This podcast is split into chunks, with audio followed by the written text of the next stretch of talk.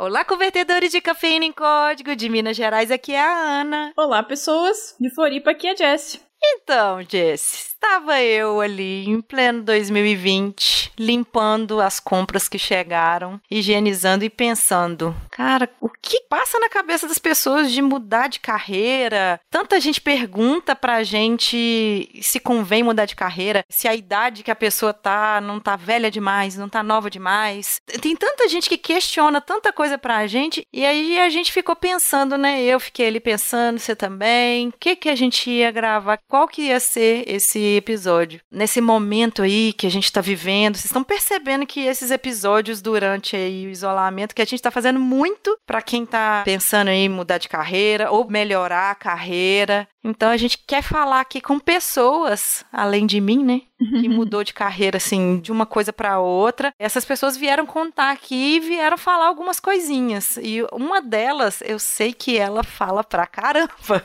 Nós vamos ter uma competição aqui de quem vai falar mais. Vai ser divertido. Sim, vai, vai. Então, Ellen, solta a vinheta e vou falar de novo, né? Você está ouvindo? Pode programar. Porque nós podemos. Porque nós podemos. Porque nós podemos. Porque nós podemos. Porque nós podemos. Porque nós podemos. Porque nós podemos. Nós podemos. Porque nós podemos.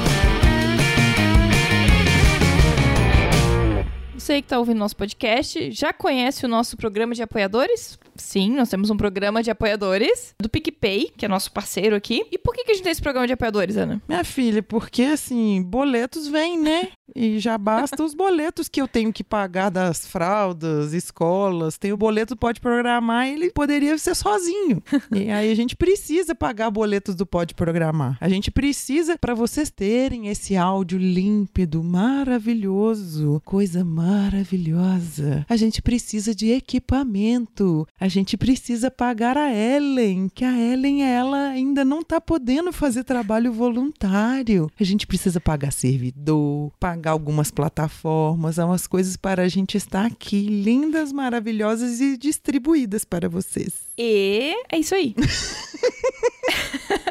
Bom, e nós temos dois planos. Um de 5 reais, que você nos ajuda, e só ajuda mesmo, mas uh, muito obrigada. E temos um outro de 20 reais, que é para quem também quer concorrer aos nossos sorteios mensais, que a gente tá sempre fazendo é, sorteio de livros, Uhum, é, às vezes caneca, uhum. às vezes cursos, depende, mas normalmente são livros. E sim, são livros de programação, livros bem legais. Uhum. Às vezes vem comentários, né, nele. Ah, sim, sempre vem uma assinatura, normalmente minha. é isso aí. Então, se quiser nos apoiar, é só acessar podeprogramar.com.br barra apoiadores. Ou então é só procurar a gente no PicPay por Pode Programar, que também você encontra pra nos apoiar. Uhum, exatamente. Nós estamos em todos os lugares. Só procurar pro Pode Programar que você vai nos achar em vários lugares. aí. Exatamente. E aí a gente fala no final deles.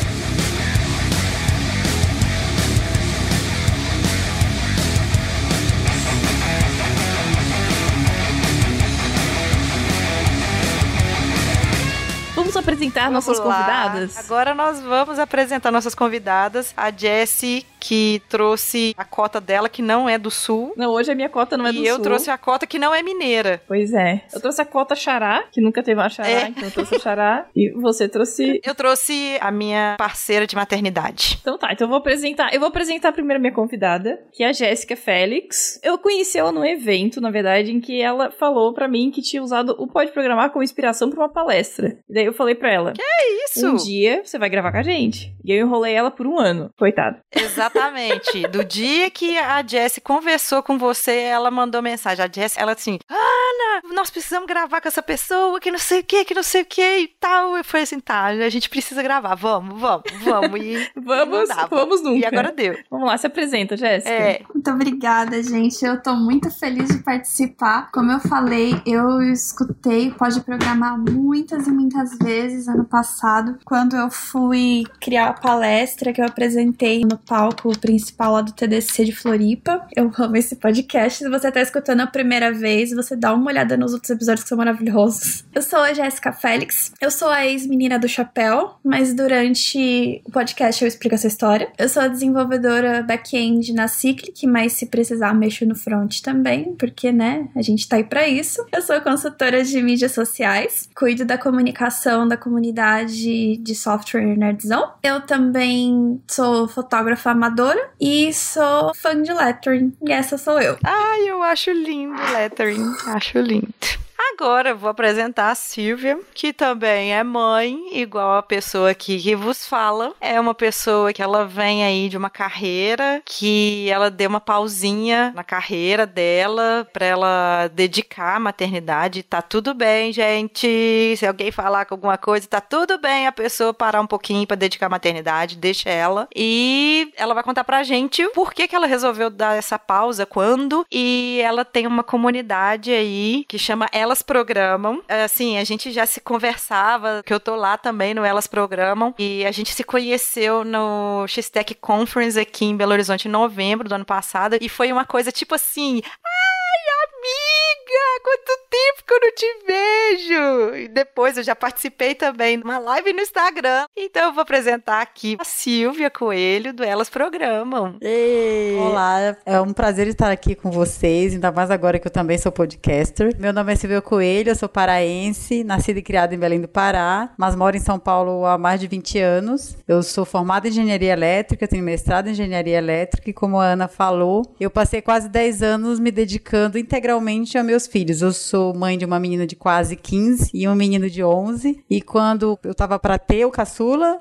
eu decidi dar uma pausa na minha carreira e me dedicar integralmente para as crianças. E aí, depois de todo esse período, eu chamo de transição de carreira, quando eu resolvi retomar a minha profissão e voltar para o mercado, e eu me deparei com muitas dificuldades que a gente vai conversando aí durante o podcast. Eu sou fundadora do Elas Programam, que é uma comunidade no Facebook que cresceu muito em dois anos e meio, que quando encontrei a Ana no evento da Ciranda na X-Tech, eu fiquei, nossa, parece assim que a gente é amiga há muito tempo, né? É muito legal quando a gente encontra alguém que só conhece pelas redes sociais. Aconteceu a mesma coisa com a Jéssica, da gente se conversar pelas redes sociais e só se encontrar depois de algum tempo em algum evento de tecnologia aqui por São Paulo. É um prazer muito grande estar aqui. Vamos que vamos. Eu só queria só saber, a Silvia falou que ela é do Pará e tudo mais, e mora em São Paulo. Eu queria que a Félix falasse de onde que ela é, onde que ela mora, se ela tiver afim de falar também, Não, né? tô sim, claro. Eu sou de São Paulo. Eu moro numa região muito bacana que é entre a Zona Leste e o Alto Tietê. Então eu estou naquela região maravilhosa que fica a duas horas do centro da cidade. E eu não saio daqui, não importa quanto eu ganhe. Eu amo morar aqui. Ah, gente, mas é assim, eu apoio quem muda de cidade, acho super legal, mas eu acho importante, até pela questão de exemplo, sabe? Você vê, poxa, a pessoa tá ali, ela faz questão de continuar no lugar de onde ela veio, incentivando o vizinho, incentivando o primo. Pra mim, isso é muito importante. E eu amo morar aqui. Pegaria cinco horas de trem todo dia se precisasse. Duas só pra ir. E mais duas pra voltar. Amiga, home office. Ah, tô fazendo home office. É, se eu já ficava 10 minutos a pé do meu serviço, eu tô fazendo home office, gente, sinceramente, esse negócio do isolamento, eu olho lá pro prédio, porque eu consigo ver um pedacinho do prédio lá do escritório. Me dá uma saudade do povo que eu trabalho com eles, eu falo todo dia como que a gente precisa de contato humano, de contato de pele, por mais que às vezes a gente fale que não, eu não gosto de pessoas, porque eu escuto isso, gente falando isso. Eu não gosto de pessoas, eu prefiro ficar em casa. Nossa, eu lembrei muito do episódio É, que vocês fizeram sobre home office. Oh, aquele episódio lá foi muito interessante, porque eu tava grávida e no fim da gravidez, pra me poupar um pouco, o meu gerente ele me colocou de home office. Então aquilo ali foi muito bom pra mim, pros finalmente, sabe? Foi bem tranquilo. E assim, agora vocês estão trabalhando, apesar da pandemia, apesar de tudo, apesar da gente estar vendo esse caos num geral, vocês estão trabalhando. Estamos trabalhando e eu tô trabalhando muito. Eu já estava trabalhando muito porque agora eu sou eu empreendedora, tenho vários projetos em andamento e agora com o home office a coisa parece que aumentou. Então estou trabalhando muito, estou super feliz, apesar dos pesares da situação que está vivendo. Não é fácil, mas eu tô muito empolgada com todas as frentes aí que eu tô tocando e eu tô super feliz, mas trabalhando muito. O mercado, ele tá exigindo muito, né? Tá exigindo mais. Tanto de quem tá aí trabalhando mesmo, quanto de Quem quem entrar. tá sem É, trabalhar. tem que entrar também, né? Mas a Félix tá trabalhando também de casa? Estou sim, a empresa que eu trabalho declarou é, home office geral para todo mundo bem no comecinho da pandemia. A parte que eu acredito que a maioria das pessoas também tenham dificuldade, pelo menos eu tinha muito, é que eu não gostava de fazer home office, nem um pouco. Então, quando eu comecei a ter que fazer home office, né, eu não tinha estrutura em casa, a minha família não sabia lidar comigo em casa, eu não tava conseguindo entender como, como, em que lugar eu trabalhar. Então eu tive que comprar mesa, tive que aumentar a banda de internet, tive que comprar repetidor. Mas agora que eu já consegui colocar toda a estrutura certinha no lugar, eu particularmente tô gostando muito mais de fazer home office do que trabalhar no escritório. É que assim, é diferente. A gente tá em isolamento social, então isso não conta como home office. Um home office você pode sair, você pode ir no escritório uma vez por semana, se você quiser, por exemplo. Mas se tivesse essa coisa de poder sair, tava perfeito. Eu passei exatamente pela mesma situação. Hoje eu tô falando, eu acho que eu tô gostando mais de ficar em casa do que no escritório. Gente, eu e marido, a gente intercala. E aí as reuniões são muito divertidas, sabe? Só falando que as reuniões são bem legais, assim, filho gritando. E não só meu, dos meus colegas também de trabalho. Mas voltando ao assunto, É, é vamos voltar ao assunto. eu quero saber É. o passado de vocês, né? A Silvia já falou que se formou em engenharia elétrica, Isso. né? Mestrado em engenharia elétrica. Troca chuveiro, gente. É pra Uhum, isso que ela tá formou, tá bom? Do mesmo jeito que a gente formou pra tá formatando computador, pra tá arrumando impressora, ela também, pra fazer uns gatos aí também. Quando o pessoal É faz essas que ela brincadeiras, eu formou, disse, eu não fiz essa disciplina. Não fiz a disciplina. tá? Boa. É que eu tenho engenheiro elétrico aqui em casa também, né? Então, ele faz essas coisas mesmo, a gente manda ele fazer. Ele foi forçado. Mas eu quero saber da Jéssica, porque eu acho a história dela muito interessante, porque ela, né, a Silvia ainda tá um pouco mais perto por estar em engenharia, mas a, a Félix aqui é a mais diferentona, eu acho. Mais diferentona do que Não, eu vocês ainda. duas é um, é um embate, Ana. Embate, vocês duas. Pra quem não sabe, eu devo mencionar em algum momento, mas se você quer saber em que, que eu sou formada e a minha trajetória, vai lá no primeiro episódio. Lá no primeiro episódio, eu e a Jess, a gente conta o nosso passado. Nosso passado nos condena.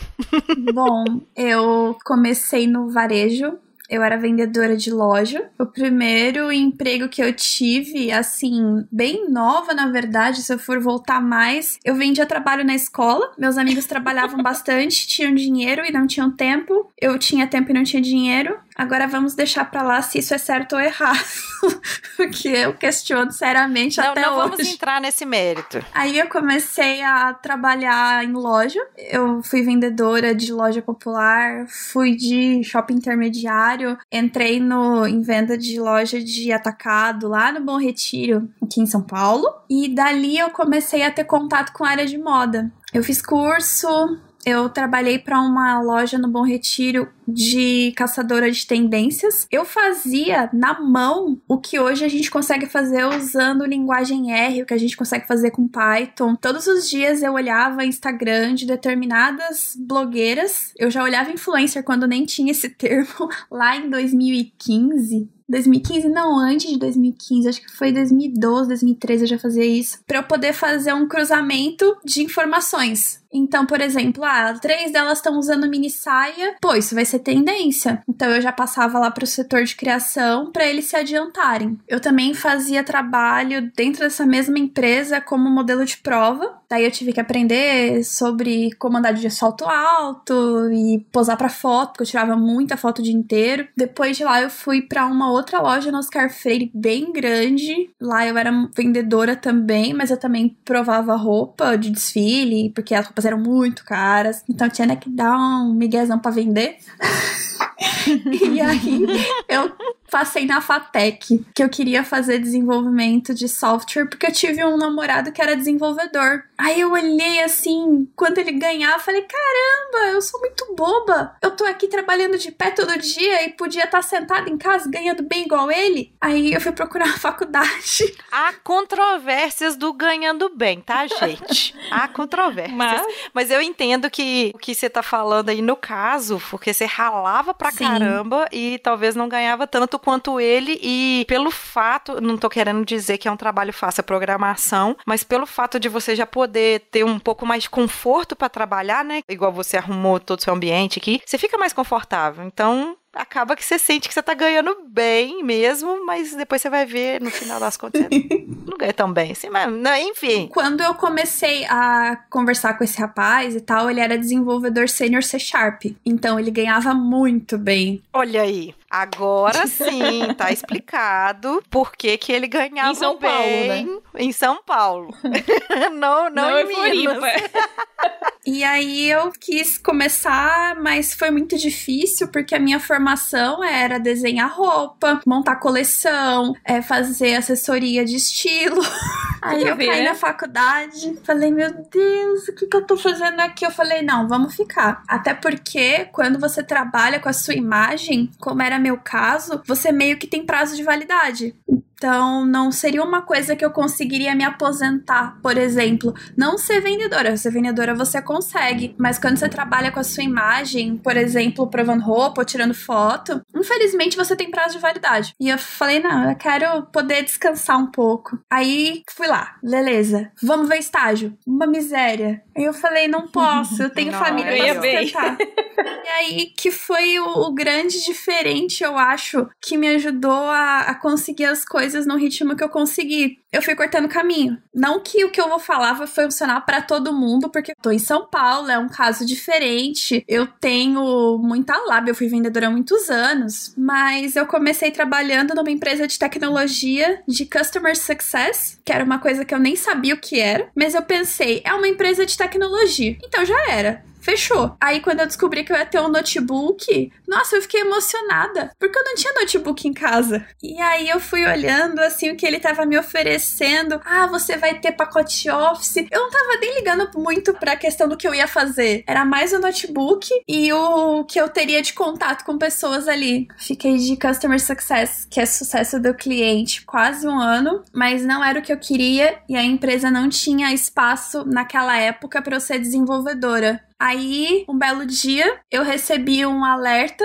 de um evento que ia ter, que é onde eu conheci a Silvia, que é um evento que a Cintia Zanoni organizou. E dali foi meu primeiro contato com comunidade feminina. Nossa, que alívio! Era tudo que eu precisava Você naquele tá falando momento. Homemakers Code, né? Isso, exatamente. Foi um Makers Code de 2017. 18, 2018. 18, isso. Ah, a Silvia tem uma memória excelente. Aí dali eu comecei a entender um outro caminho, como as coisas funcionavam. Comecei a ter mais apoio, porque começar sozinha, sozinha é horrível, dá vontade de desistir todo dia. Você não sabe pra onde ir. Aí conheci Hackathon, que eu nem sabia o que era. Aí se apaixonou. É, apaixonei porque eu achei aquilo incrível, né? Eu não tava acostumada com aquelas coisas. fui em hackathon, fui, fui, fui. Aí surgiu a menina do chapéu, que é como muita gente me conheceu. E dali eu conheci uma empresa de hackathon. Me contrataram para trabalhar de community manager deles, que eu também não sabia o que era, mas eu pensei que era um passo mais próximo de ser desenvolvedora. E fui. Como lidava muito com rede social, imagem e tudo mais, eu já estava acostumada com aquelas coisas por causa da área de moda. Mas eu precisava estudar desenvolvimento para poder palestrar, participar do hackathon, ser mentora. Então, esse tempo ali nessa empresa me ajudou muito a me desenvolver estudando. Aí chegou o grande dia que eu pensei, eu preciso arrumar um emprego de desenvolvedora. Eu estou pronta? Não, mas eu preciso ir, porque o momento é agora. Aí uma colega minha me arrumou uma oportunidade numa empresa dela, a Cyclic, que é onde eu tô hoje. E eu lembro que eu fiquei dois dias direto fazendo um monte de curso, olhando tudo que eles estavam pedindo na vaga e fazendo um monte de curso rápido no LinkedIn Learning, só para poder ter o certificado e mostrar que eu sabia fazer. E deu certo, eles me contrataram. Ué, mas é, é aquele negócio que a Silvia fala muito lá na comunidade e tudo mais. Ó, você tá com medo, vai com medo mesmo. Não tem jeito. A gente não consegue, gente. É muito, muito, muito, muito difícil saber 100% do que as vagas exigem. Não, é, não existe isso, né? Eu acho que esse é o nosso maior desafio, principalmente mulheres, é, é de construir essa questão de que, ah, não, se eu não souber 100%, eu não vou nem me candidatar, sabe? Então, é ir em frente mesmo e fazer igual a Jéssica, vai lá e a cara a tapa. Ela tentou pelo menos aprender um básico ali rápido para tentar, tipo, fazer entrevista, então ela se esforçou ali, né? E aí depois é correr atrás do conteúdo que você vai precisar de fato no trabalho. Aí que é o desafio, é conseguir, tipo, correr atrás e aprender pro trabalho que você tá fazendo. Porque se você fizer isso, você Assim, fica, sabe? Se você for ver, às vezes a gente fica muito preocupada, né? A Silvia, ela deve receber muito mais esse feedback que eu vou dar aqui do que até a gente. As mulheres ficam com aquela barreira do fazer entrevista. Mas se a gente for ver, quando a gente consegue se posicionar e falar assim, olha, pode até ser que eu não sei agora, mas você pode ter certeza que eu vou correr atrás. Quando você tem esse tipo de postura, as empresas, principalmente por causa do gap grande que a gente tem aqui de pessoas desenvolvedoras de software no mercado, né? A Brascom, ela fez ano passado, ela lançou que o mercado estava com 400 mil Um déficit de 400 mil vagas. né? vagas, isso, na área de programação. Esse posicionamento que a Félix teve, ele é de extrema importância. Só que aí você tem, no mínimo, 90 dias para depois correr atrás ali, de acordo com as leis trabalhistas e tal, para ir. E aí, Félix, continua. Bom, sobre isso, o que me ajudou bastante é que eu já tinha feito muita palestra sobre vários assuntos envolvendo Java, que é a linguagem que eu conhecia mais. Então, assim, é, não tenho experiência, beleza, mas você precisa ter alguma coisa para contar. Então, o que, que eu fazia? Eu fazia vários cursinhos. No começo, eu não tinha dinheiro igual eu tenho hoje para gastar com curso. Então, o que, que eu fazia? Eu procurava o que tinha de curso gratuito na Udemy. Aí eu peguei alguns cursos ali, comecei a aprender, fiz um projetinho e deixei no GitHub. Mas não era o suficiente porque o projeto era simples. Aí os hackathons me ajudaram bastante nesse sentido, porque lá eu tinha contato com uma coisa muito preciosa, desenvolvedor no mercado. Então eles me indicavam lugar para estudar, eles me indicavam projetos para eu aprender e dentro do hackathon eu podia criar um projeto. Então, quando eu fui fazer a entrevista de trabalho e o desenvolvedor sênior que me entrevistou abriu o meu GitHub e olhou os meus projetos, mesmo sendo para uma vaga de júnior, ele viu que tinha ali alguma coisa, que eu sabia fazer um API, que eu sabia o que, que era o mínimo de Solid, que eu conhecia mais de uma linguagem. Então, o hackathon me ajudou muito. E sobre isso de se preparar, é assim, no dia da entrevista você tem que pensar na pessoa que você mais admira e que tem autoconfiança. Então, no dia da entrevista, eu pensei, tá, a Jéssica é medrosa, ela tá achando que não vai passar, mas a menina do chapéu palestrou no TDC, palestrou na Campus Party. Então, o que, que a menina do chapéu responderia? E eu fui com esse pensamento. Cara, isso funciona Olha muito, aí. cara. Isso funciona muito. Funciona demais, porque a entrevista que eu fiz no emprego, que eu estou nele hoje, eu conversei também, falei assim, o que que a Ana, podcaster, falaria em determinada situação, assim, assim, assim, assado. Eu não fui com aquela fragilidade que eu tava da licença maternidade ainda. Eu fiz igual eu faço aqui. Tem gente que fala que na hora que eu dou uma respirada fundo e falo o meu bordão, que eu mudo completamente. Então eu fiz aquela coisa, respirei fundo, eu entoei o bordão, mas mentalmente, né, gente? Porque senão ia parecer uma doida lá, né? e aí eu fui também pra entrevista pensando nessa mentalidade aí. E assim, foi o que deu E aí? certo e foi o que me deu coragem. É lógico, se eu não tivesse estudado pra fazer a entrevista, não adiantaria nada eu ter autoconfiança se eu não soubesse responder as perguntas técnicas. Então, eu estudei, dei uma olhada nas coisas de Java, de boas práticas, explicar o básico, entender um pouco de arquitetura. Aí mandaram o teste prático pra mim. Eu falei, nossa, eu não sei fazer isso. Eu falei, tá, calma aí. O que que tá dizendo aqui? Aí eu fui separando em tópicos e procurei cursos rápidos do LinkedIn Learning para fazer. Falei, beleza, vamos fazendo. Não precisa ficar perfeito, eu preciso provar que eu consigo fazer. Aí fiquei doente, peguei dengue, Nossa. atrasei para entrar na empresa, mas deu tudo certo. Eles gostaram do meu perfil e aí consegui entrar, inclusive uma pessoa da comunidade que me ajudou. Na verdade foram duas, a Paula Rosa e a Maiara, que inclusive Ah, trabalha Paulinha. junto comigo. E aí que quando eu comecei a trabalhar lá, eu entendi, tá, agora eu sou desenvolvedora, esquece rede social, esquece palestra, agora eu sou desenvolvedora. Vamos estudar o que, que a empresa precisa que eu aprenda. Ah, precisa aprender Docker, vamos aprender Docker. Precisa aprender Spring Boot, vamos aprender Spring Boot. E aí fui. Estudei, estudei, estudei. E você tem que também lidar com frustração. Porque você vai pegar as coisas pra fazer, você não vai conseguir fazer, você vai se sentir mal. Você vai achar todos os dias que estão só esperando acabar o prazo de teste pra te mandar embora. Todo dia eu pensava isso. Mas aí eu pensava, não, eu sou a menina do chapéu. Eu vou conseguir passar. Eu vou estudar, eu vou fazer o negócio dar certo. E passei. Tô trabalhando lá já faz 10 meses. E ainda não descobriram, Olha. né? Né, Félix?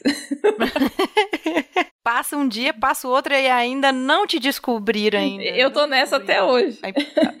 Não descobriram a fraude ainda. Mas assim, eu sinceramente nunca fui pela ideia do tipo, ah, eu sou uma fraude. Meu problema é, poxa, eu não sei o suficiente. Eu não sei fazer isso sozinha. Sim, também tem isso. Aí vem é, o complemento de eu não sei fazer isso sozinha, vão descobrir isso e eu sou uma fraude e fim da minha carreira. Tem algumas pessoas que chegam nesse nível de pensamento, né? Algumas pessoas tipo eu, sabe? É, o que me ajudou bastante, primeiro foi ter várias mulheres na empresa. Isso foi uma coisa que fez toda a diferença. Fez também muita diferença o tech lead que eu tenho na empresa. É o Thiago, que é um cara muito gente boa. Ele falou pra mim: fica tranquila. Às vezes eu passo uma semana pesquisando um problema. Às vezes eu preciso pegar uma coisa simples que eu não lembro e eu olho no Google. E eu trabalho com desenvolvimento faz 14 anos. Ai, menina, eu sofro com isso diariamente.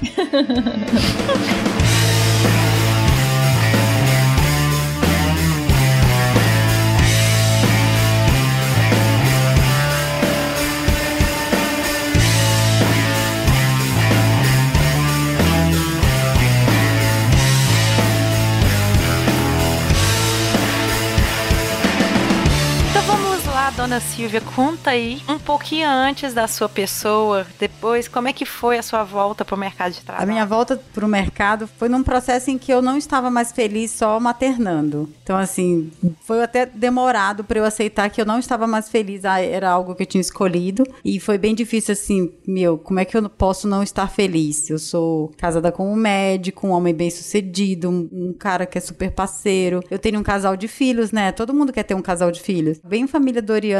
É uma família muito feliz, eu tenho muito orgulho da minha família, mas eu não estava feliz. Então eu passei por um grande processo de aceitar que não estava completa, que eu que precisava dar uma virada na minha vida. Isso demorou bastante, muita terapia, muito choro. E aí quando eu disse, não, quer saber? Agora a gente vai mudar tudo aqui em casa. Meu marido parou de trabalhar para eu estudar. Eu estudava de manhã, de tarde, de noite, porque eu estava com um gap técnico muito grande, é verdade. Eu desenvolvia tecnologia no início dos anos 2000. Quando era 2017, era como se eu tivesse ficado numa cápsula do tempo. Tudo tinha mudado e eu estava adormecida. Então eu fui correr atrás das coisas, mas eu não tinha medo de que não ia aprender. Eu não tinha medo de que não era capaz de superar tudo isso, porque eu tinha passado por tanta coisa. Assim, a impostora nunca foi minha amiga. Nunca tive nenhum problema em relação ao que eu sou capaz de fazer, mas era muita coisa que tinha que aprender em pouco tempo. Então eu tive várias transições de carreira aí de 2017 para cá. Então eu comecei conhecendo as comunidades. Na época em 2017, eu não sabia que tinha esse nome. Eu fui num evento, no workshop da Maria Lab, só para mulheres, né? E para falar de rede, servidoras e tal. E na conversa com uma delas, eu falei: "Olha, eu tô voltando pro mercado, eu não sei o que é desenvolvimento web. Eu trabalhava com C, com MATLAB. As máquinas eram diferentes, o sistema operacional era diferente. Eu não sabia falar nenhuma palavra. Eu sei programar em C. O que que estão fazendo hoje?" Aí ela falou assim, é a Carla.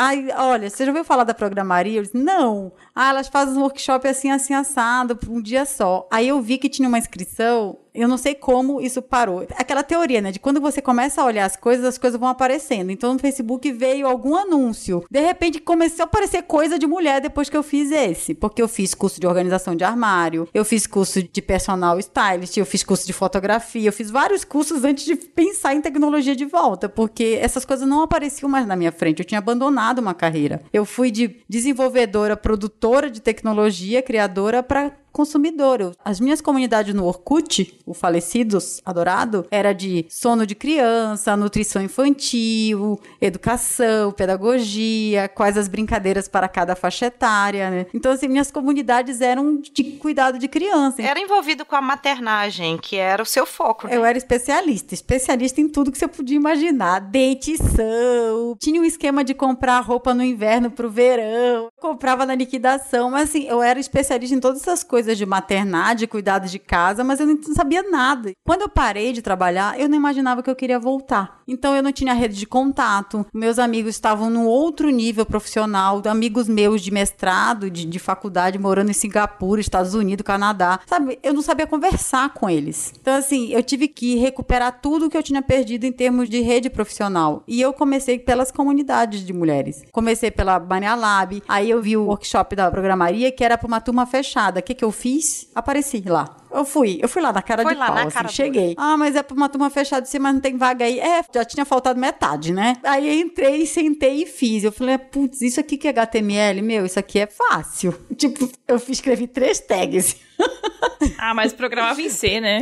HTML é fácil. HTML é fácil. Isso aqui que o pessoal faz, ah, vou fazer também. Você pensava assim, nossa, eu sou muito raiz. É, eu pensei, isso aqui é, muito fácil. Não, isso aqui é fácil. Assim, ah, tá. Mas era assim, tipo, eu consigo. Estudando, eu consigo, né? Que ai, vi um dia e, nossa, no outro dia sei tudo. Não é assim. As mulheres acham que vão escrever a primeira linha de código e amanhã vão arrumar um emprego. Vai começar a sessão tapa na cara, oh meu Deus. Deixa eu aproveitar aqui e fazer uma pergunta pra você, que é a pergunta que a gente vê um bocado lá no Elas Programam. Eu também já recebi tanto de homem quanto de mulher. Não é, entre aspas, um privilégio só de mulher esse tipo de pergunta. Mas as pessoas perguntam assim: olha, Ana, eu tenho X ano. Aí você coloca aí, gente, de 28 e vai pra mais de 40, que geralmente são as pessoas do perfil que ouve, pode programar, que fala assim: olha, eu ouço vocês, vocês me inspiram e eu tenho vontade de entrar na área, mas eu acho que eu tô velho ou velha demais. O que, que você acha? Em cima disso que você teve aí toda uma história, você chegou a fazer mestrado, a gente sabe que você não entrou na área ali com 15 anos, né? A área de TI. Mas aí, conta aí pra gente. Então, quando eu fiz a oficina da programaria, eu tinha 43 anos. Era para jovens de algum centro comunitário,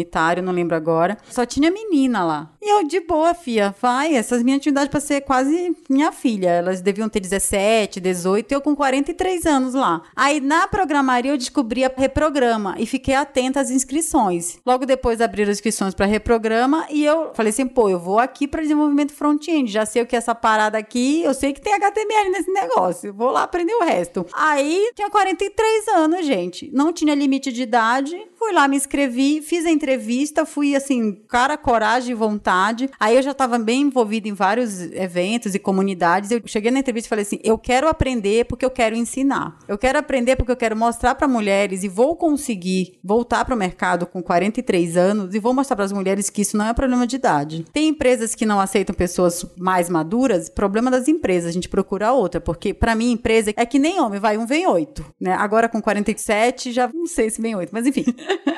É que nem vai um, vem oito, gente. Pra que ficar nesse ciclo? Então, assim, eu não tinha problema nenhum com a minha idade. E não tenho. Eu fiz 44 anos no meio da reprograma. No bootcamp de oito semanas, eu fui aprovada. Fiz as oito semanas. Não era uma formação completa, como é hoje. Eu fiz oito semanas, hoje são 18. Então, não era uma formação tão completa, só dava aquela base bem bacana. Mas foi muito importante a reprograma para essa coisa do fortalecimento em relação à comunidade, o meu papel na comunidade, tanto que logo depois eu criei o Elas Programam, porque eu queria ensinar mulheres a programar. Eu queria conectar as mulheres com esse mercado, porque tem um monte de vaga, tem um monte de mulher, tem um monte de mãe que já acha que é velha com 28, 29 anos. As empresas querem contratar as mulheres, mas as mulheres ainda ficam nessa barreira. Minha idade, não tenho experiência, eu não conheço ninguém, eu não sou boa de matemática, mas é sempre se colocando no lugar muito abaixo do que deveria. A régua está sempre muito alta, não só em termos de mercado e de competências técnicas, está a régua é muito alta sempre na nossa cabeça. E quando criou elas programam e eu comecei a conversar com elas diariamente, são mais de dois anos e meio, diariamente ouvindo a mesma coisa. A insegurança faz parte, parece que está no DNA. Principalmente quando se trata de tecnologia, porque as mulheres não são inseguras em relação a filho, a maternar e a cuidar. As mulheres não têm essa insegurança. Algumas até têm, mas assim, é imposto pra gente, é estrutural que a gente cuide, que a gente seja mãe. Isso é, falam pra gente. Eu aposto que você que tá ouvindo a gente aqui, que ainda tá aí, entre aspas, enrolada numa relação ou tá solteira, deve ouvir piadinhas a 100 mil. E aí, o namoradinho? E aí, quando é que vai casar? E aí, quando vai ter filho? Então, assim, as pessoas perguntam isso pra gente. Aí você vai lá pro homem e fala assim: e aí, já comprou carro? Já comprou casa? Já fez seu mestrado? Já fez não sei o quê? Então, é, isso é muito estrutural. Muito, muito, muito, muito. E é aquela coisa de: ah, não, mulher, no caso. Isso é difícil. Você não precisa disso. Você precisa de um bom casamento. Ainda tem gente. Falo para vocês. Se você que tá ouvindo aqui fala para mim que não tem disso, talvez você tá numa bolinha, num hipercentro. Não é a realidade da maioria. Se você for pegar aí a maioria absurda de interior e dos estados, alguns lugares aí, você vai ver Gente, isso eu, eu sou de Florianópolis, sabe? Tem 300 mil, 400 mil habitantes aqui. É a capital, capital também, sabe? né? E isso acontece o tempo todo. Não, e eu só fui dar conta Então- disso com elas programam, porque eu venho de uma outra criação, eu venho de uma outra bolha. A minha mãe ficou viúva muito cedo, meus pais mal sabiam ler e escrever, uma família de muitos filhos, assim, eu fui criada para ser independente. Eu fui criada para estudar, mas assim, meus pais muito humildes sabiam que eu tinha que estudar. Então assim, eu venho de uma criação de que a gente pode fazer o que a gente quiser. Aí eu fiz escola técnica, eu fiz escola pública, eu fiz federal. Todas as mulheres que eu convivi eram mulheres que tinham muita segurança no que queriam. Aí eu fui fazer um mestrado, várias mulheres de várias cidades do Brasil, morando em república, tendo que se virar sozinha, sabe, vivendo de forma independente. Então, todo o meu convívio até chegar nesse mercado, depois de quase 10 anos, por isso pra mim foi muito estranho. Eu fiz engenharia, tinham poucas mulheres, tinham, mas tinham mais mulheres do que tinham hoje. E as mulheres que eu convivi, elas não tinham essa segurança. Elas tinham muita potência, gente. As mulheres que eu estudei, elas eram de igual para igual na engenharia. Então, pra mim isso foi muito estranho. Sabe quando você assiste filme americano e vê É, o high elas school não- daquele jeito? Eu digo, gente, né, nossa escola não era assim. Aí era a mesma coisa, gente, engenharia não era assim. E aí, com elas programa, eu tive que entender muita coisa, porque eu vivia numa bolha das mulheres não terem problema com a idade, não terem problema de acharem que não era bons em matemática, estão fazendo engenharia. Mas aí eu entendi em todas as comunidades de que tecnologia é um terreno muito, muito predominantemente masculino e isso deixa as mulheres inseguras muito antes de estar num ambiente. Elas acabam desistindo antes mesmo de tentar. É uma barreira muito mais virtual, né? Uma barreira assim que ela não é palpável do que realmente é. Igual a gente sabe que o mercado tá aí procurando mulherada. Inclusive a gente recebe um monte, gente, de pedido de empresas pra gente falar aqui das vagas que tá tendo. Mas deixa eu explicar tendo para as empresas, elas ouvem a gente aqui? no- Ah, é, vocês são famosas, é claro.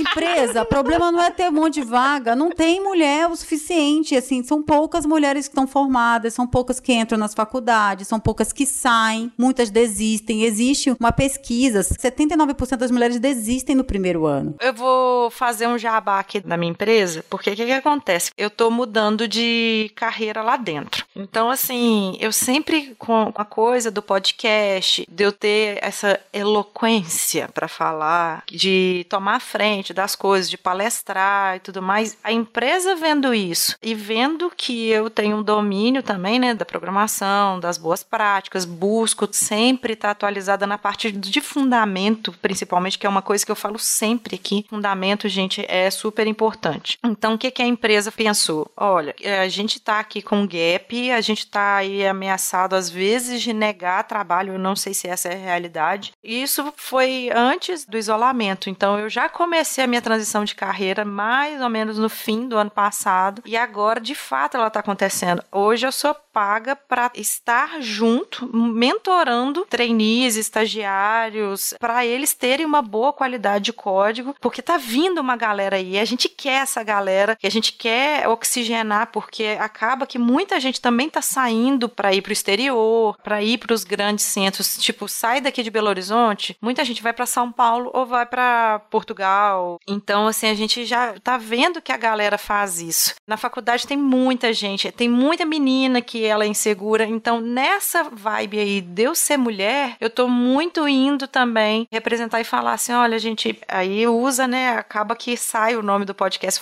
A gente pode programar. Nós mulheres podemos. Falta essa representatividade, né? Eu só me dei conta disso depois. A insegurança, sabe? A falta de confiança, de que pode aprender. Inclusive, eu escrevo várias coisas em relação a isso. Eu não falo de coisas técnicas. Eu não coloco a parte de competência técnica nas minhas conversas, porque são muitos passos antes com as mulheres. Você tem que falar de confiança, de segurança, de fortalecimento, de entender que o mercado é exigente, sim, de que você vai precisar estudar bastante, não vai acontecer de uma forma automática. Não é porque você faz um curso de duas horas na Udemy que você amanhã vai arrumar um emprego. A Jéssica mesmo contou, a Félix, de todo o processo que ela teve que passar para chegar onde ela tá. E aí tem essa coisa do imediatismo.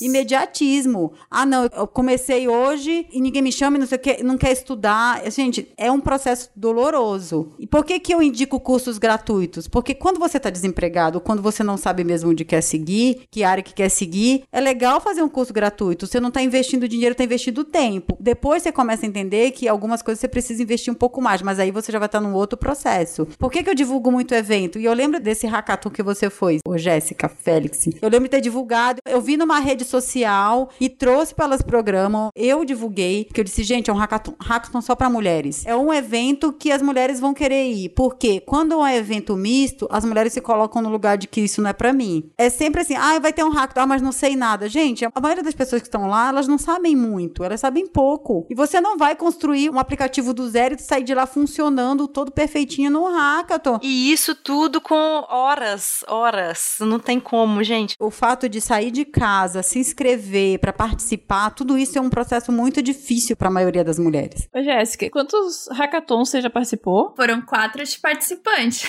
Aí depois disso, eu comecei a trabalhar nessa empresa e eu contabilizo mais de 25. Então, ou seja, não é uma coisa do dia pra noite.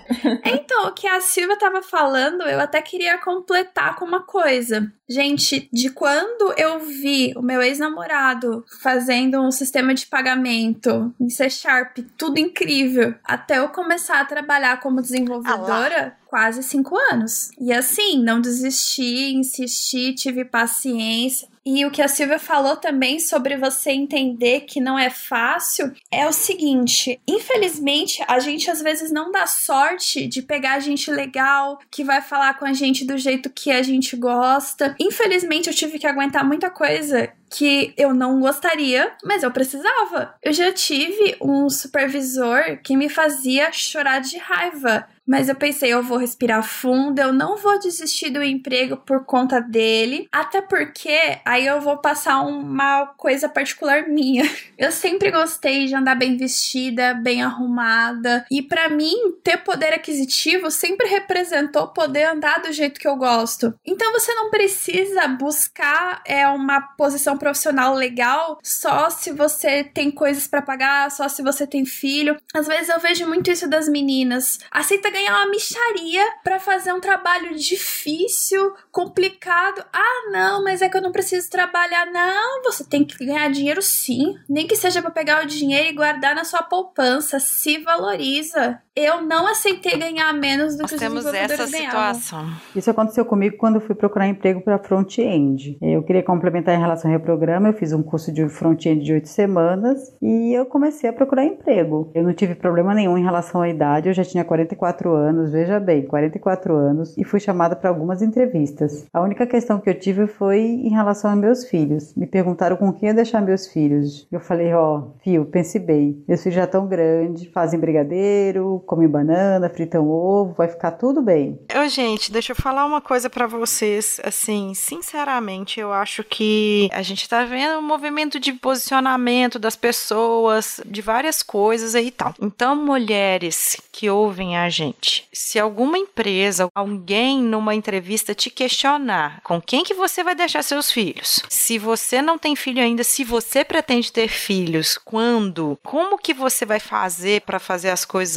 acontecer? te perguntando muita coisa pessoal e você se sentir constrangida, para, respira fundo, conversa e fala que o foco da entrevista não é aquela sua parte pessoal, seja educada. Mas assim, a gente tem que começar a mudar a cultura de algumas empresas. Algumas empresas ainda não mudaram isso. Graças ao meu bom pai que eu não passo por isso mais, porque se eu passar por isso, vou ter que me posicionar. Eu não tenho que falar nada disso, isso não importa se é a organização da minha família. Se eu tô indo para uma entrevista, é porque eu acho que eu tenho condição de ir. É só o fato de você ir na entrevista e você sabe que você tem um plano. Então é assim, é muito cruel, eu acho, perguntarem para uma mãe com quem ela vai deixar os filhos, porque ela tem um plano. Mas isso não me desanimou, não. Segui em frente e continuei fazendo minhas entrevistas, bombando nos testes, mas seguindo firme. Até que numa entrevista eu fui, a recrutadora falou assim: Você tem certeza que é a área de desenvolvimento que você quer? Você já pensou na área de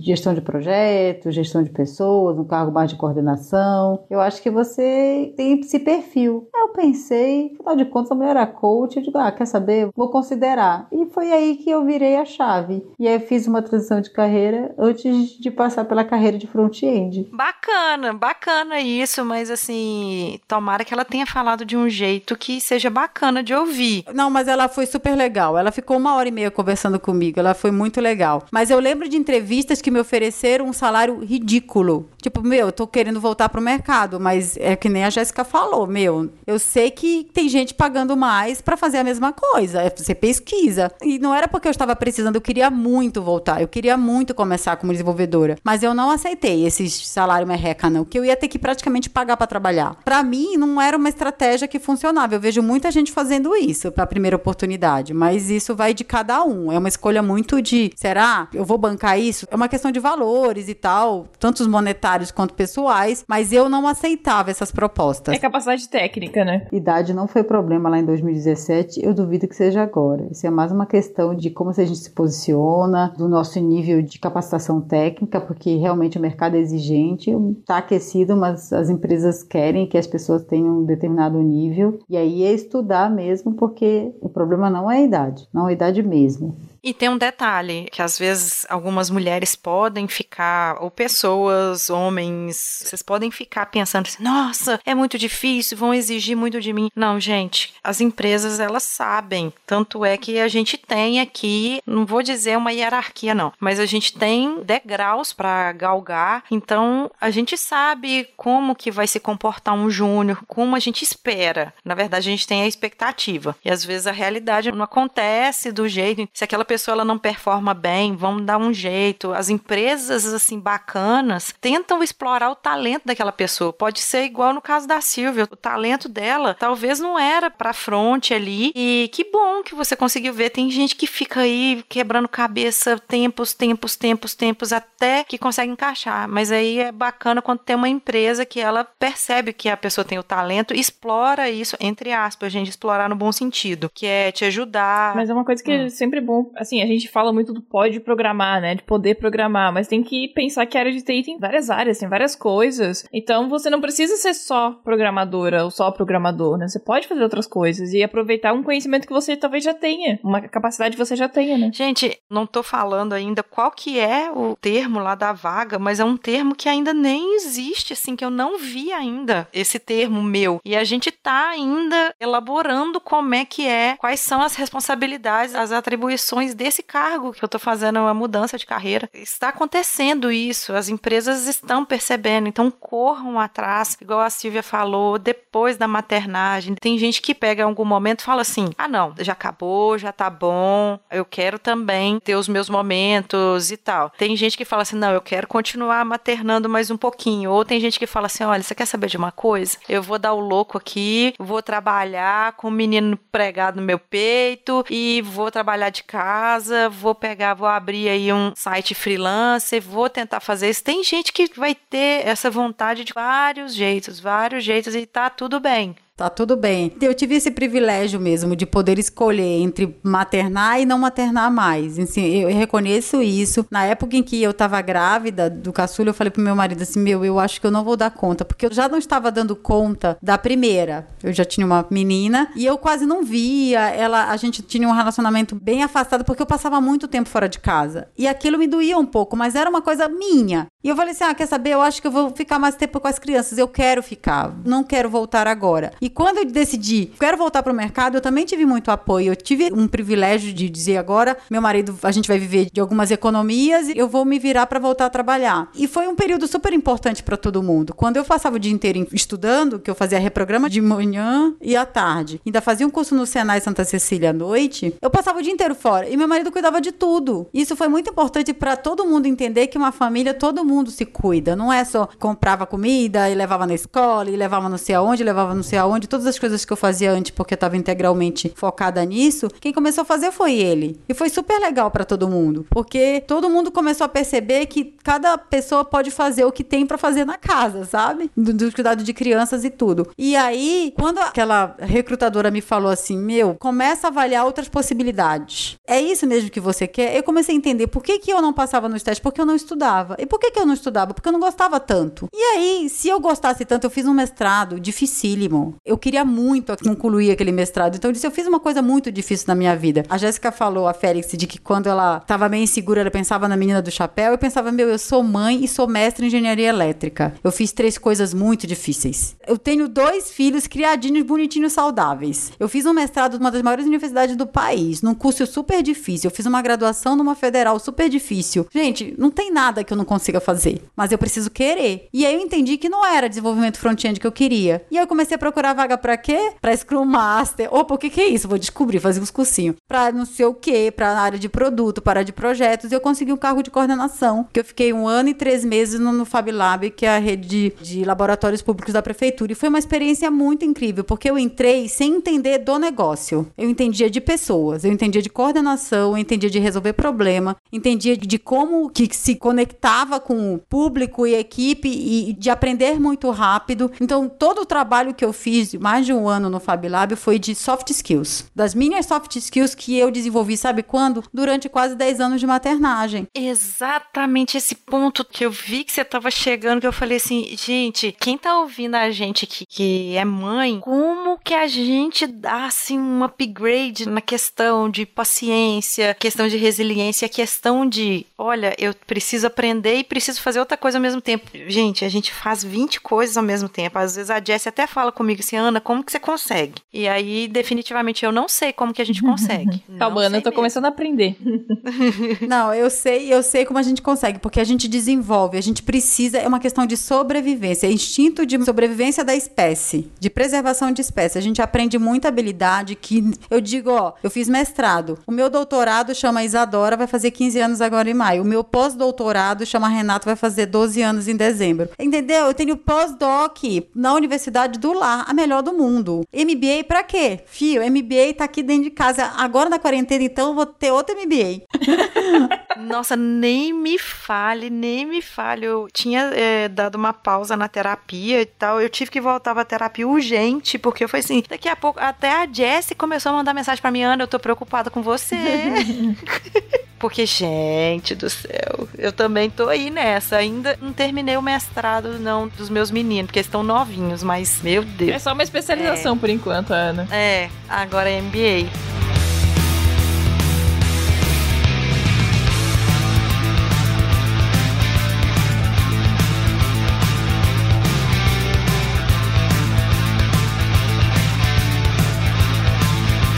E, Félix, você teve essa coisa da idade na sua cabeça também? Ou o fato de ser mulher? Essas coisas te deram, assim, uma travada ou não? Pra começar, eu tenho 29 anos. Eu sou nova, como a Silvia falou, mas depende do ponto de vista. Tem muita gente chegando no mercado agora que tá fazendo uma caminhada muito boa e tem 19, 20 anos. Então, às vezes, dá uma pegadinha nisso. Fazendo um paralelo com o que a Silvia falou, você tem que pensar o seguinte: tá, eu não tenho experiência como desenvolvedora de software de carteira registrada, trabalhando e tal, mas no meu caso, eu sou muito boa com negociação. Eu fiquei oito anos da minha vida fazendo isso. Ou então, por exemplo, ah, você não trabalhou com varejo igual eu, você trabalhou com outra coisa, mas toda experiência conta. Da outra carreira nossa, né? A gente traz uma carga boa. Isso é uma coisa que eu falo muito no Elas Programam, que se você não tem experiência profissional na área, você tem que criar sua experiência e aproveitar e respeitar a sua história e tudo que você já construiu e conseguiu até aquele momento. Então, aproveita a experiência que você tem, saiba contar bem uma história e projetos pessoais, crie um portfólio e se arrisque mais, participe dos eventos, ninguém nasce sabendo, programação você não aprende do dia para noite, tem que estar mais confortável com o fato de errar e que você vai ter que errar até acertar e ir para cima, tem que ir para cima mesmo. Não, eu concordo. E sobre isso, eu vou falar para vocês uma coisa que vocês não vão ouvir ninguém coerente dizer, porque todo mundo faz, mas as pessoas têm medo de dizer. Se eu for entrevistada indo do jeito que eu sou, falando as coisas do jeito que eu penso, vão me dizer assim: "Ah, não, mas você não tem perfil para ser programador. Eu acho que o perfil ideal para você seria trabalhar com developer relations, por exemplo, que é uma coisa que eu já fiz". Mas não, eu quero ser desenvolvedora. O que que precisa para ser desenvolvedora? Aí eu pesquisei na internet, olhei os perfis, falei: "Hum, então é assim que se parece uma desenvolvedora? É assim que uma desenvolvedora fala do que o mercado espera?". Então fechou, eu vou fazer isso, eu vou falar isso, vou falar pro entrevistador o que ele quer ouvir. Vou vestida do jeito que eles esperam que eu vá, vou fazer tudo certo. Depois que passar os três meses, eu ponho o salto e tudo certo. Ô, gente, eu faço exatamente o contrário. Eu boto o salto, me maquei pra entrevista, e dá três meses eu já começo a usar os tá, já começo a usar Não, minhas mas blusas que. Esse ponto que a Jéssica trouxe é muito interessante, porque eu levei isso pra terapia. Porque eu nunca fui uma pessoa de me preocupar muito com estética, nunca foi assim. Mas eu era uma pessoa antes de entrar na área de TI, antes de ser desenvolvedora,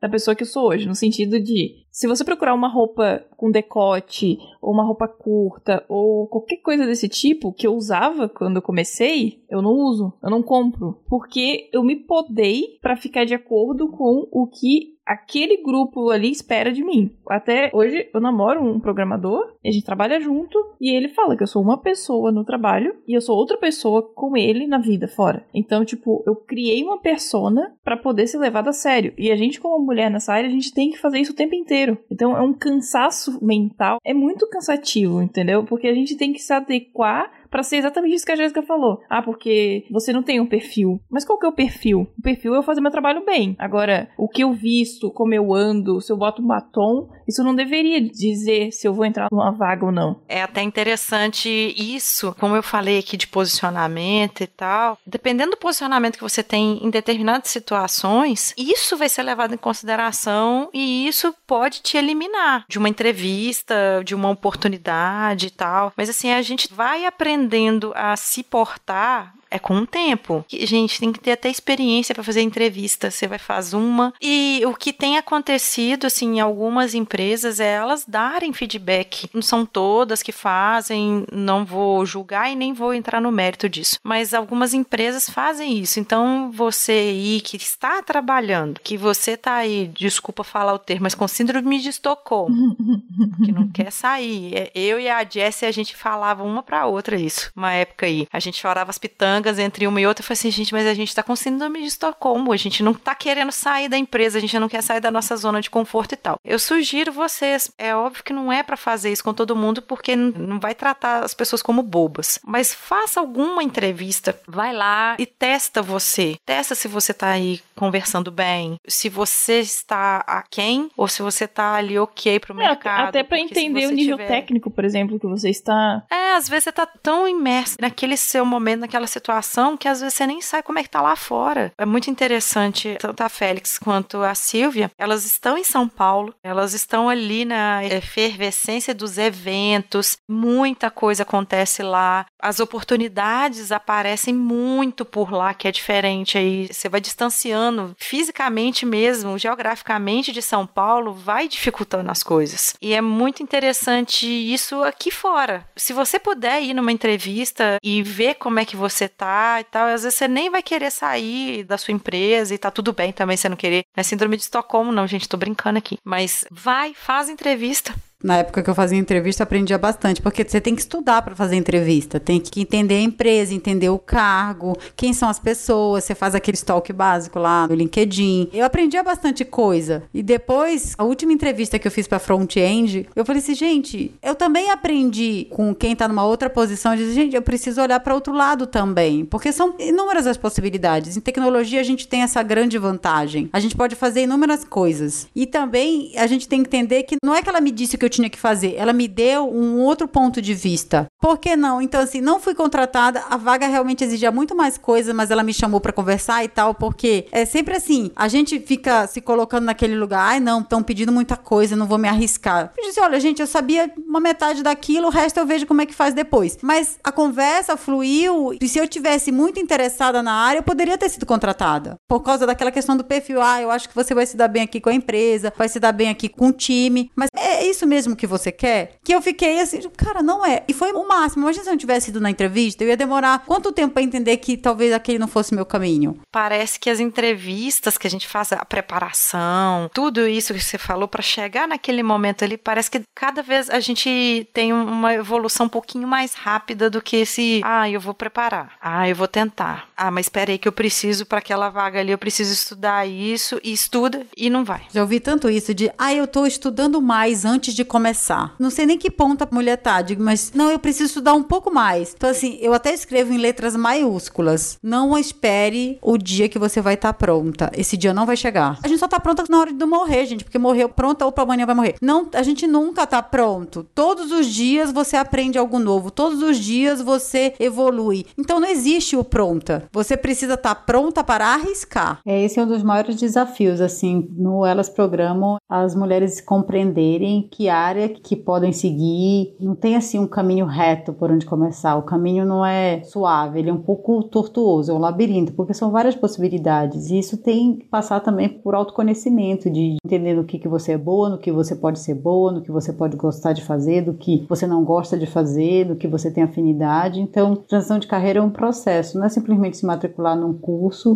e vai sair de lá pronta para o mercado. Não, tem que ter uma dedicação aí de bom tempo aí para entender onde que pode funcionar, onde você vai se encaixar. O investimento de tempo, né? É isso que as pessoas precisam entender que você investe o seu tempo em conhecimento, em entendimento, também até em autoconhecimento, igual a Silvia tá falando aqui, porque, ah, gente, eu não sei qual carreira de TI que tem que eu vou me adequar. Tudo bem, gente, vamos falar aqui. Tem a Ana, tem a Jessie, tem a Cíntia, tem a Silvia, a Jéssica Félix, tem uma galera que já está na área que pode te falar de algumas carreiras. Não é falar para você, ó, segue essa carreira aqui que você vai brilhar, que você vai ter sucesso. Não, porque eu não sei se você realmente vai ter sucesso, mas eu vou te falar de algumas carreiras que tem na área de TI e essas características você vai pensando assim, hum, eu acho que aquilo ali, eu acho que eu vou gostar. Tenta, mete as caras. Ah, não gostei disso aqui. Tem como, gente, dentro ali da área, você fazer a própria transição, igual a Silvia, igual eu, igual a Jessie e a Jéssica. É. Eu estou em constante transição. Em constante transição de carreira. Eu acho o máximo, porque, meu, eu sou múltipla. Eu, dia desse eu assisti um TED, eu esqueci o nome, gente, pra indicar, mas é massa. Eu coloquei no Elas Programa. Sobre multipotencialidade. Quando eu quero uma coisa, quando eu quero aprender alguma coisa, eu fico tão neurótica com aquele negócio, eu não sossego enquanto não sei. E eu acho que foi por isso que eu não segui na área de desenvolvimento, porque eu não tava querendo fazer. Aí quando eu quero outra coisa, eu fico tão louca. Então, assim, é muito legal você saber de várias coisas. Não precisa ser especialista em tudo. Eu gosto de conhecer e de entender. E aí, em tecnologia, você tem essa possibilidade de espalhar tudo. Não, agora eu sou empreendedora de um negócio de impacto social. O que, que eu quero? Eu quero encher, pulverizar de mulheres dentro das empresas. E como é que eu faço isso? Trabalhando com as mulheres na cabeça delas. Entender que, assim, eu não vou te dar um quebra-cabeça de quatro peças para montar e esse vai ser a sua transição de carreira. Esse vai ser o seu caminho. Eu vou te dar um saco cheio de quebra-cabeças diferentes. Vou sacudir e toma, monta. Uma hora você vai conseguir montar o seu, mas você vai ter que procurar várias pecinhas perdidas. Não existe um prontinho. Por isso que as mulheres, ó, começa por essa carreira. Não tem. Por onde começar? Comece por dentro. Comece por você. E aí, depois, comece pela paciência, que nem a Jéssica Félix falou. Paciência é estratégia. Não vai ser do dia pra noite. Ela demorou o quê? Quase cinco anos pra estar onde ela queria estar. E eu tenho certeza que ela tem outros projetos. Daqui a cinco anos eu quero estar em outro lugar. Tá sempre montando essa estratégia. O emprego não vai cair no colo, não vai ter uma pessoa que vai te salvar e dizer: olha, vem aqui, trabalha para mim. A não ser que ela te conheça, que você tenha uma trajetória, que tenha uma história, que tenha uma força. Nossa, mas isso é tipo agulha no palheiro e é aquela oportunidade. Isso, gente, é raríssimo.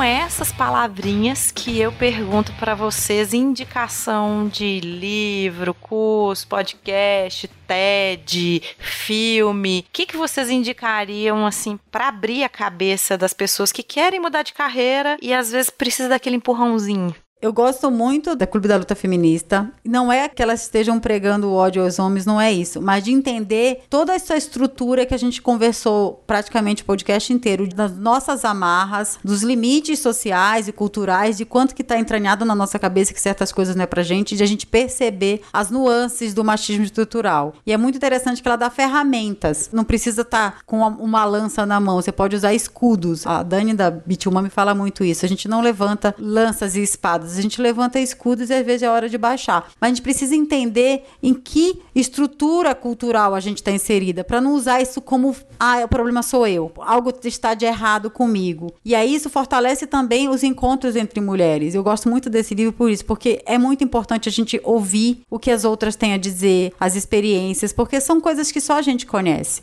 Outro livro que eu indico é O Jeito Harvard de Ser Feliz. Eu já li umas três vezes. Eu preciso trabalhar muitas coisas em mim: paciência, otimismo, empatia, olhar o lado bom das coisas. Eu, assim, como eu venho de uma educação, de uma família muito humilde, tudo era com muita dificuldade. Então eu sempre fui muito faca na caveira, sabe? Eu tenho essa coisa da hipervigilância. Eu sempre acho que alguma coisa muito ruim vai acontecer. E esse livro traz essa perspectiva de você ver o lado bom das coisas, dos encontros, leveza, trazer leveza, de enxergar as coisas importantes nas pequenas coisas, nos encontros, na família, no que você tem de bom, na gratidão. E de lá, assim, eu sempre trago alguns insights disso. Eu preciso trabalhar muitas dessas habilidades por conta de toda essa minha história de sobrevivência. Isso daí é muito forte em mim. E às vezes, assim, eu tenho dificuldade, às vezes, de dizer o que eu penso e o que eu acho de uma forma mais leve. Então, assim, eu acabo ficando nessa de. Porque, cara, a vida foi muito dura comigo. Eu não preciso tanto dessa dureza mais, mas é difícil gente. E esse livro me traz para esse lugar de vamos ser mais leve, não precisa ser tanto desse jeito, você já não precisa mais lutar, sabe? E sobre isso, mulheres, vocês precisam gostar de ter poder, porque o poder é um lugar maravilhoso. Então, só pra né, concluir o raciocínio, busquem ter poder, busquem estudar, busquem se preocupar em crescer na carreira de vocês. Eu sei que a comunidade é muito maravilhosa, muito legal, a gente se sente super bem, a gente se sente validada, mas você tem que se preocupar em ser tecnicamente boa, porque isso vai garantir que daqui a 10 anos, 5 anos, você seja a pessoa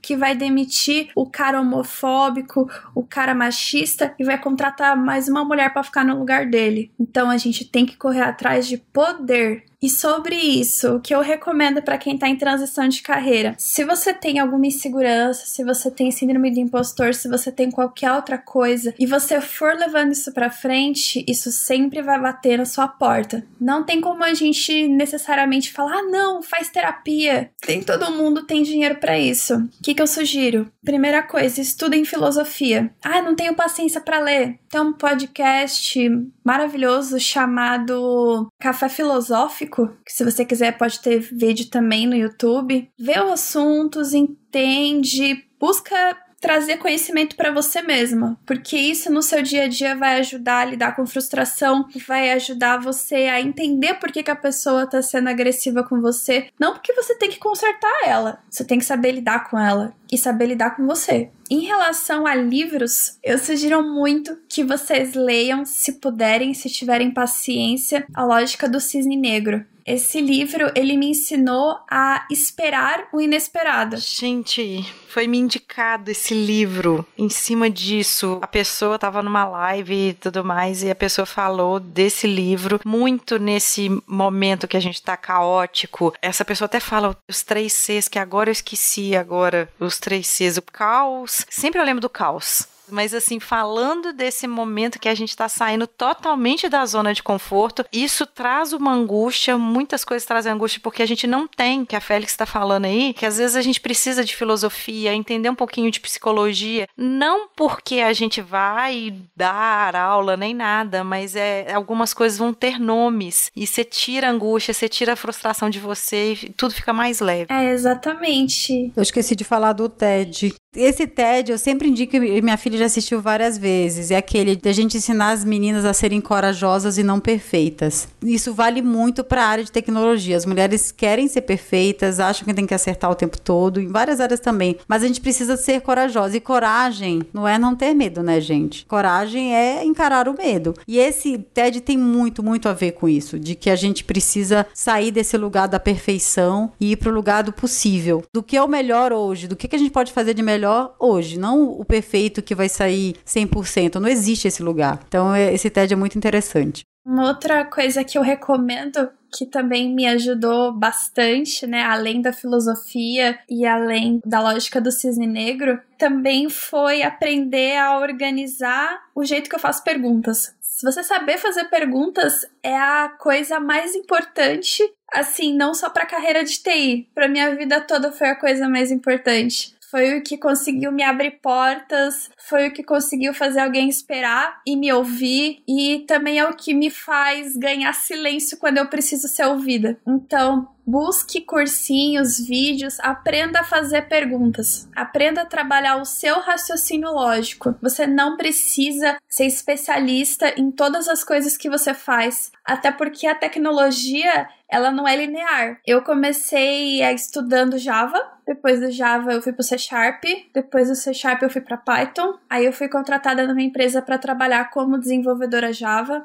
Três meses depois eu estava trabalhando num projeto de Node, que é onde eu tô até agora. Ei, eu nunca vi JavaScript na minha vida. E a empresa falou: ah, legal, você vai aprender. E aí, já imaginou se eu ficasse naquele negócio, ai, mas eu não sei? Ok, eu não sei nada. Se você assumir que você não sabe nada, fica tudo muito mais fácil. Mas não porque você é burra, é porque você vai aprender a todo momento, porque as coisas mudam e você nunca vai saber. E é aí que está você tem que lidar com essa questão, com a mudança da linguagem, a mudança do projeto, mudança do país, filho, separação. A gente tem que aprender a lidar com essas coisas e isso vai ajudar a gente a ter um pensamento mais tranquilo, tomar boas decisões, crescer na carreira, ganhar dinheiro, ter respeito, porque para mim isso é uma coisa hoje muito importante. Se eu posso postar foto de pin-up nas minhas redes sem me preocupar que alguém vai falar alguma coisa para mim, porque ei, cala a boca, mano. Olha quem eu sou. Eu não preciso da sua aprovação. Eu pago minhas contas, eu ganho bem, sustento a minha família. Nossa, gente, para mim, eu assisto o filme da Capitã Marvel umas 20 vezes só pra ver. Eu vejo o filme inteiro pra ver aquele pedaço lá no fim. Agora eu posso falar spoiler, já passou aí. e o cara começa a falar: e aí? Vamos lutar de igual pra igual, que não sei o que e tal. Aí a Capitã Marvel dá aquele socão lá no. Eu esqueci o nome do personagem lá do Jude Law e fala assim: olha, eu não tenho que provar nada pra. Pra mim, ele é o ponto do filme pra mim e vale muito isso. Muito, muito, muito. E é tão importante, né, a gente chegar a entender do que, que a gente é capaz e por isso que esse processo de por onde começar começa por você. Eu tenho as armas que eu preciso e as que eu não tenho eu vou desenvolver. E isso da pergunta que a Jéssica Félix falou de aprenda a fazer perguntas, a pergunta que você faz de muito sobre você. O seu cartão de visitas, as perguntas que você faz. Por isso que na entrevista sempre tem, né? Você tem alguma pergunta para fazer? As empresas sempre perguntam nas entrevistas, né? Nessa hora que você brilha, nessa hora que você mostra que veio na hora de fazer a pergunta. Então, é muito importante essa dica, muito boa. e por fim, não vivam em função de programação, porque senão vocês vão perder o pensamento criativo. E trabalhar com desenvolvimento de software é resolver problema, e resolver problema exige criatividade. Então busque fazer alguma coisa além de desenvolver. Eu sei que você vai passar por aquela fase de eu só quero estudar porque eu passei por ela, passe por ela, estude, faça tudo o que você precisa, mas quando você sentir que você já consegue, né, ter um pouquinho mais de confiança para falar, procure fazer outra coisa. Procure um hobby ou até, se você me permite, procure aprender outra profissão porque além disso agregar para você profissionalmente, você não vai ter medo de ser demitido, porque se você for demitido é tudo bem. Você tem outra profissão, você não vai passar aperto. Essa tranquilidade psicológica vai te ajudar a lidar com muitas outras situações de estresse com mais segurança. E se você puder, inclusive, tentar ter uma segunda renda, mas aí assim, faz no seu tempo. É só uma dica ao longo do tempo tenha também uma segunda renda. Transição de carreira empreendedora, menina. A gente tem que ser tudo empreendedora. Somos donos dos nossos próprios negócios, a gente cria nossas oportunidades, navega nos oceanos azuis. Tem infinitas possibilidades. Eu acredito muito nisso. Quando alguém fala assim, ah, tô velha, eu digo, minha filha, você não viveu nem a metade da sua vida, vai todo mundo viver um monte. A gente tem muitos anos para produzir. Por isso que é muito importante mesmo pensar que mais coisas eu posso fazer com esses multipotenciais que a gente tem. Porque aí, quando você puder, você pode criar. Desenvolvimento é poder. Se você tem uma ideia, você vai ser a pessoa que pode ir lá e executar. Porque você sabe montar um site, você sabe montar um app, você tem um poder que a minha avó não tinha. A minha avó casou, ficou um tempo, separou e sempre trabalhou ali no mais ou menos no mesmo, porque ela precisava sempre de muito mais para realizar as coisas. Eu acho que isso vale para qualquer profissão que você tem o poder de criar, né? Desenvolvimento é isso, é poder de criar. Tecnologia, né? Tecnologia você pode criar. E se a gente começa a entender que tecnologia é o nosso lugar, e não é pra gente ser a perfeita em todas as linguagens, saber tudo de tudo, não, de entender que a gente usa essa ferramenta a nosso favor. É que a gente tem que entender que a gente tem que ocupar um espaço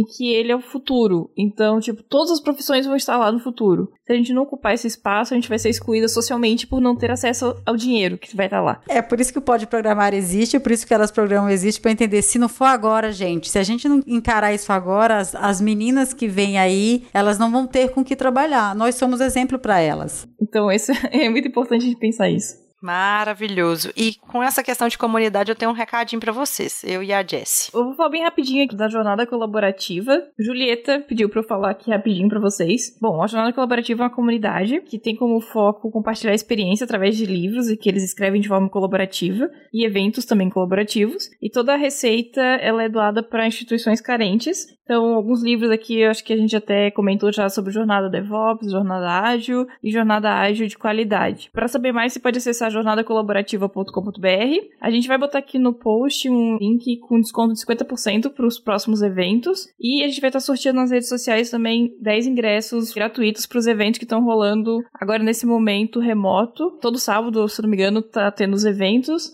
Então fica de olho nas nossas redes sociais. Exatamente. Tá aí uma excelente oportunidade aí das pessoas virarem Exato. a chave. Então, é com isso que a gente agradece imensamente essas duas maravilhosas que vieram, estão aqui até tarde gravando com a gente. Muito obrigada mesmo. A gente fica honrada por vocês disporem um tempinho de vocês, porque todo o tempo de todo mundo é muito precioso e tá aqui compartilhando, botando um bocadinho de coisa para para fora aqui e falar também muito para as meninas da comunidade do Elas Programam e de outras comunidades também. Nós estamos falando do Elas Programam é, em específico porque a Silvia está aqui, mas a gente tem mais comunidade, a gente tem uma galera aí que às vezes está à mercê e está à margem. Vamos puxar aí tanto mulher quanto homem, quem quer mudar de carreira, nós vamos puxar esse povo para TI. Vamos embora que é encontrar vocês nas redes sociais. A gente vai postar o LinkedIn de vocês duas. Se vocês quiserem falar de alguma outra rede social, a Silvia vai falar, né? Pelo menos mais uma rede. Eu vou falar mais uma rede, né? Tem Elas Programam no Instagram, tem o podcast do Elas Programam, porque agora também eu sou podcaster. Muito chique. É muito chique, já são seis episódios. Tem o Instagram, tem o LinkedIn do Elas Programam, tem o meu LinkedIn é Silvia Coelho, no Instagram eu tô lá também, eu sou Silvia Coelho Tech. Nos siga, compartilhe aí nossos conteúdos. Elas Programam um grupo fechado no Facebook exclusivo para mulheres. Participe, você que é mulher e está nos ouvindo e ficou interessado em conhecer, aguardo vocês lá. E é um prazer estar aqui, enorme. e você, Jéssica Félix? Bom, é muita emoção você participar do podcast quando você escuta ele há tempos. Eu estou muito emocionada aqui. Eu ainda vou falar isso quando participar do Nerdcast. Vai participar. Eu vou falar isso quando eu estiver no TED.